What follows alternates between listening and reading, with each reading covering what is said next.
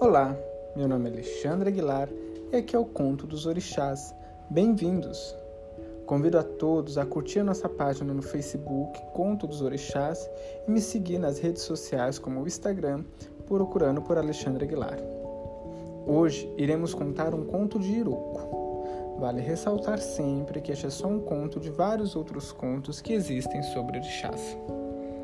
Iroco era um homem bonito e forte e ele tinha duas irmãs, uma delas Agé, a feiticeira, e a outra Ogbo, que era uma mulher comum. Agé ou Agé era uma feiticeira, Ogbo não.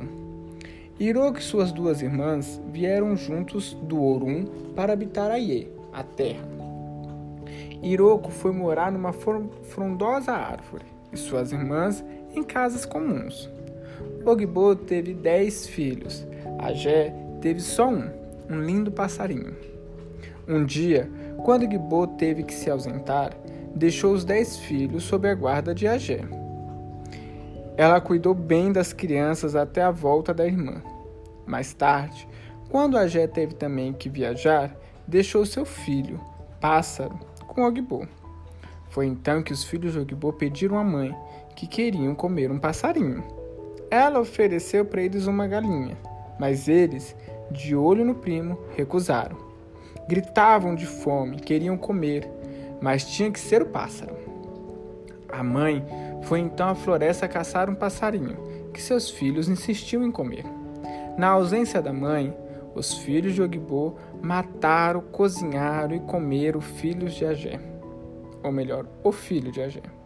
Quando Agé voltou e se deu conta da tragédia, partiu desesperada à procura de Iroko.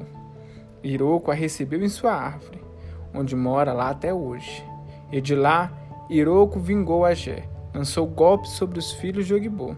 Desesperada, com a perda de metade de seus filhos e para evitar a morte dos demais, Ogibô ofereceu sacrifício para o irmão Iroko, deu-lhe um cabrito e outras coisas. Iroko aceitou o sacrifício e poupou os demais filhos. Ogbo é a mãe de todas as mulheres comuns, mulheres que não são feiticeiras, mulheres que sempre perdem filhos para aplacar a cólera de Adjé e de suas filhas feiticeiras. Iroko mora na árvore e trata de oferecer a justiça na disputa entre as feiticeiras e mulheres comuns.